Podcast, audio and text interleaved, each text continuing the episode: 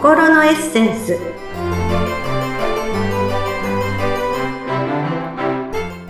皆様こんにちは自己開花アドバイザーの中井真理子です今日もご一緒してくださるのはこの方ですインタビュアーの鈴木沢子です。マリコさん、今日もよろしくお願いいたします。はいよろしくお願いいたしますえー、さて、今回4回目となりました。はい早いですね早いですね。もう、これまでもいろいろ魅力的なお話をたくさんしていただいたんですが、今日ははいどんなことをお話しいただけるんでしょ今日はですう。ねええ時間術というものをお伝えしたいと思います教えてください。もうまた私すぐ名前つけるの好きなので勝手に名前 つけて。マリコさんお得意のネーミングですね。い や時間術時間術。これは、もうなかなか時間のコントロールが私苦手なんですけれども、ええ教えてください。はい。あの、私が今までね、お話ししてた中で、うんまあその一生変わらない取説わかるよっていうウェルスダイナミクスっていうのをやってますよと話をしたんですけど、はい。実はそのウェルスダイナミクスの、えーもう一つ理論がありまして、ええウェルススペクトルという理論があるんですね。で、あまあ、ウェルスダイナミクスは自分が誰なのかっていうその取説が明確になるものなんですけれども、ええまあ、このスペクトルというものは、まあ、自分が今どのレベルにいて、ここからどこのレベルに行きたいのか、そこまでどう進んだらいいのっていうのがわかる、まあ、人生のナビといいますかね。そういうものがわかるツールになっております。はあでこのウェルススペクトルっていうのを、あの、知ってみると、時間の価値っていうのに気づくんですね。はい。まあ、スペクトルはまたね、詳しいお話はまた別な機会にしようかなと思うんですけど、ええこのスペクトルのレベル、どのレベルに自分がいるんでしょうかっていうのを決めているのはキャッシュフローというものになります。はいまあ、入ってくるお金と出ていくお金の差がキャッシュフローなんですけれども、このキャッシュフローが健全になっていくと、まあ、知識として時間は大事ってみんな、時は金なり、タイムイズマネーってみんな分かってるんですけど、そうではなくて、もう身に染みて時間って大事なんだなっていうのが分かるようになるんですね。はい。この時間の価値に気づいてくると、今度時間の使い方も、あの、同時にうまくなるのかっていうと、こう使い方はまた意識しないとね、うまく使いこなすことっていうのができなくなってくるってことで、この時間術っていうものが出てくるんですね。なるほど。時間の価値、えー時間は大事だなとはい。常日頃思っているんですが、時間の使い方がまた別の話ですね。はいなかなか難しいんですけれども、そうですね。例えば、そのお部屋の片付けが苦手な人とか、はい、はい、まあ、散らかったお部屋の中でね、まあ、どこから片付けたらいいんだろうって、はいなかなか手がつけられない。まあ、途方に暮れちゃう。うん結局ずっと片付かない。うんみたいなことがね、はいあっ、たりすると思うんですようん。で、これね、あの、ゴールが見えないと人ってモチベーション上がらないんですよね。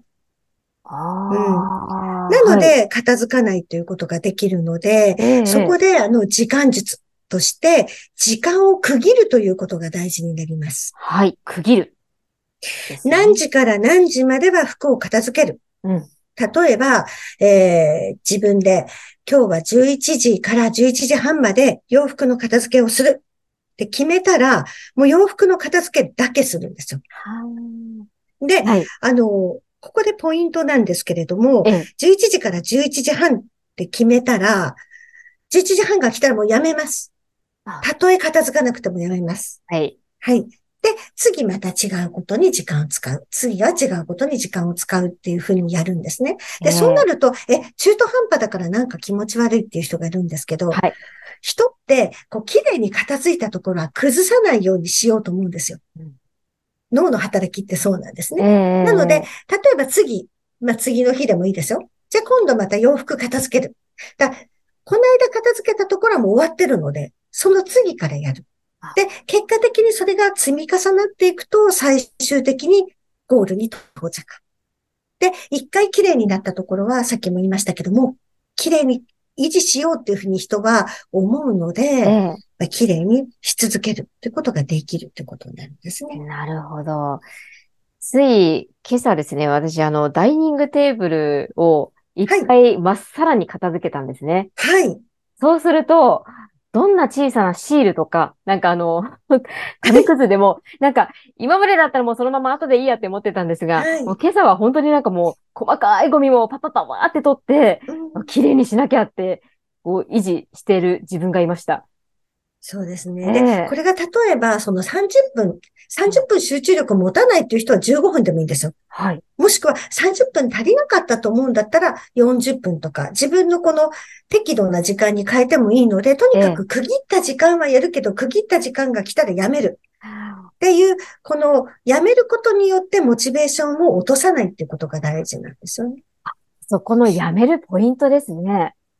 そうです。どうしても、こう、片付け始めたら、あ、もうちょっと、もうちょっと。で、私の場合、こう、部屋を移動するときに違うところが片付かないでいると、こう、また気になってそっちに行っちゃうっていう。うんどうしても、こう、いろんなところを、に手をつけ始めてしまうので、そうですね。よく、あの、片付け始めるとね、古い手紙を見たとか写真見たとか、あの、片付けようと思ったら本読んでしまったとか言う人 いますけど、はい、ありもう。とにかく時間を区切るので、まあ、うん片付けだけじゃなくて、例えばブログ書くのが苦手。私もあんまり話すこと好きですけど、ええ書くことも嫌いじゃないんですけど、ええ続けられないとかっていう人は、とにかく時間を区切ってはい。やるうん。その時間はそれに集中するっていうのを決めることによって、うんあの、効率よく時間が使えるようになるのかなと、なるほど。自分で思っています。はい。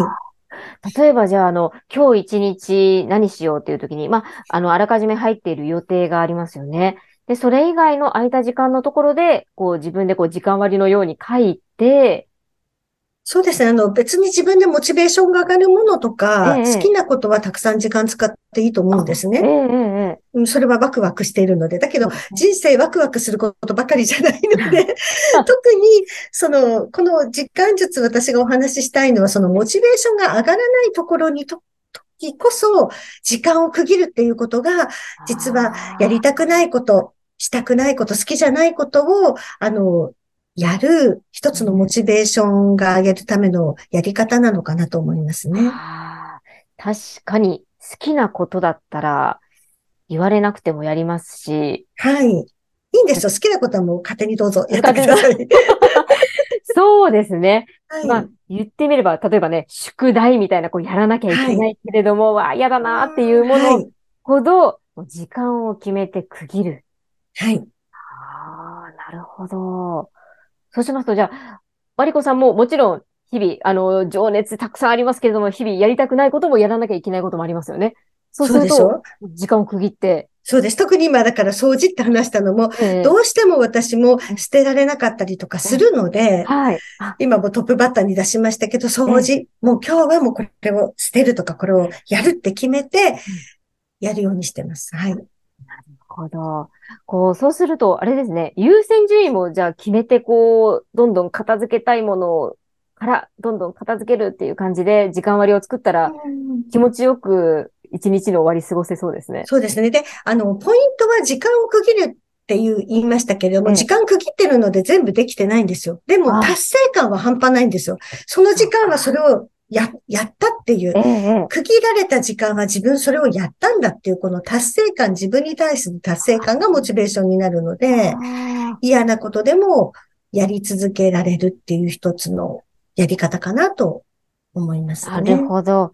先ほどおっしゃったように、じゃあ自分が集中できる時間で区切って、大事なのはその達成感を得ることですね。そうですね。うはい。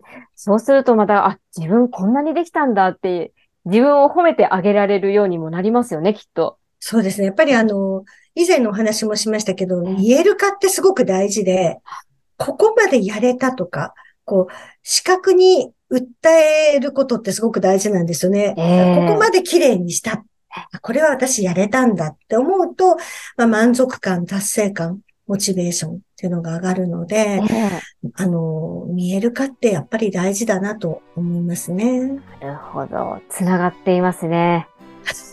ね、見える化して、時間術も上手くなるという。いはやー、皆さんもぜひね、時間術、悩んでいる方いらっしゃったら、まずは時間を区切るということですね。い。はい。私も早速トライしてみたいと思います。今日も素敵なお話ありがとうございました。はい。どうもありがとうございました。ございます。